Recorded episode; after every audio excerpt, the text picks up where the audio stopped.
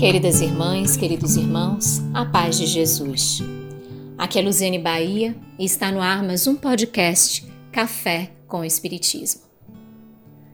Num período em que a humanidade encontrava-se em paz política sob o imperador Otaviano, nasceu aquele a que se referiam todas as profecias: Jesus.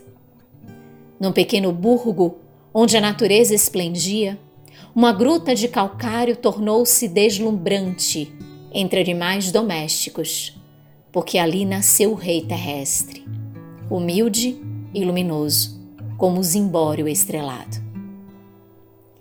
Assim relata o espírito Joana de Ângeles na sua mensagem intitulada Jesus, que está no livro Vida Plena, psicografia de Divaldo Franco.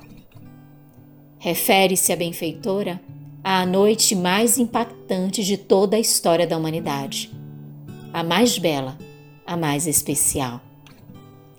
Nascia o Salvador, o Messias, a luz do mundo. A estrela no firmamento anunciava sua chegada e trazia ao mundo a luminosidade aos corações, inaugurando a era do amor.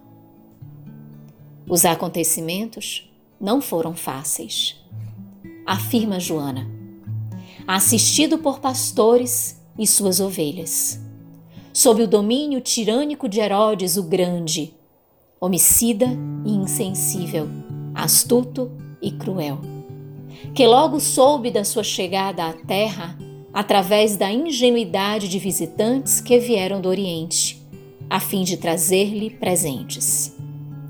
Esteve sob a armadilha desumana transferiu-se para a sombra da esfinge e das pirâmides no Egito.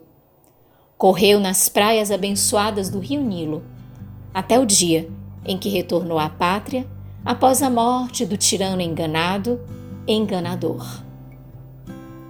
Mas a sua bondade foi a prevalência em tudo. Cresceu, diz a veneranda, com a espontaneidade do lírio do campo e a beleza dos amanheceres diários, ricos de sol e bons como o mel produzido pelas abelhas laboriosas. Viveu em modesto lugar, onde a simplicidade das condutas e a pureza dos corações cantavam hosanas ao Senhor, assinalando todos com a ternura angelical do amor.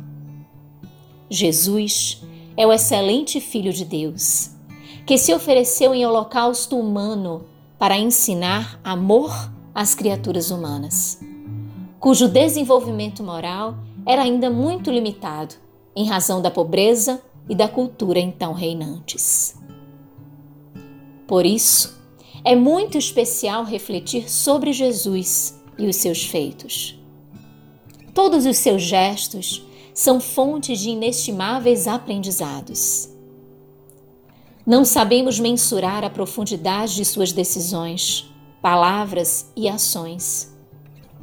Simplesmente sabemos que à medida que o tempo passa e que nos avizinhamos da sua mensagem e que nos permitimos sobre ela refletirmos e nos predispormos à mudança, sentimos que é ainda mais profunda, ainda mais impactante.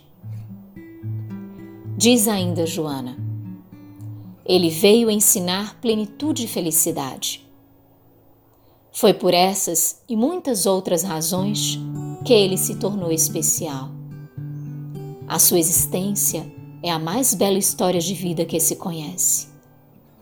A música da sua mensagem ainda ressoa como a mais grandiosa sinfonia de que se tem notícia cantada na pauta da natureza, enquanto a brisa do entardecer musicava, aplaudindo cada verso, e as primeiras estrelas do anoitecer colocavam lanternas mágicas de luz incomparável nas sombras. Sempre, meus irmãos, quando se fala de Jesus, é a poesia que descreve os cenários e os acontecimentos. As palavras se tornam escassas e são os sentimentos os regentes das lições. Neste sentido, a benfeitora traz um elenco de declarações do Mestre, comentando-as. Eu sou a luz do mundo. Continuo até hoje como norte espiritual da humanidade em claridade sublime. Eu sou o pão da vida. Prossegue nutrindo os habitantes do planeta fartamente em todos os tempos. Eu sou o caminho.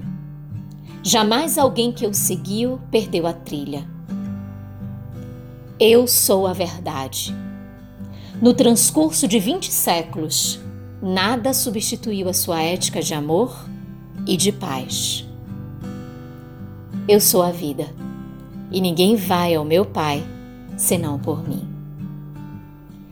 Jesus é.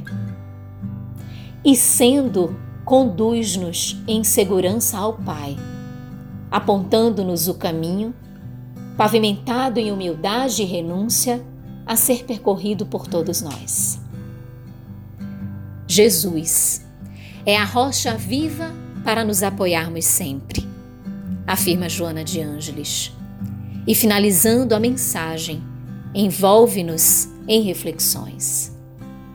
Nada o abala ou o afasta do foco que nos reserva, que é a plenitude. Neste Natal, no qual as dores se apresentam mais rudes e impactantes, lembra-te dele e nada temas. Tudo no mundo é transitório e o seu amor está sempre contigo. E o ouvirás afirmar: Tem bom ânimo. Eu sou Jesus. Com gratidão imensa no coração, um grande abraço e até o próximo podcast Café com Espiritismo.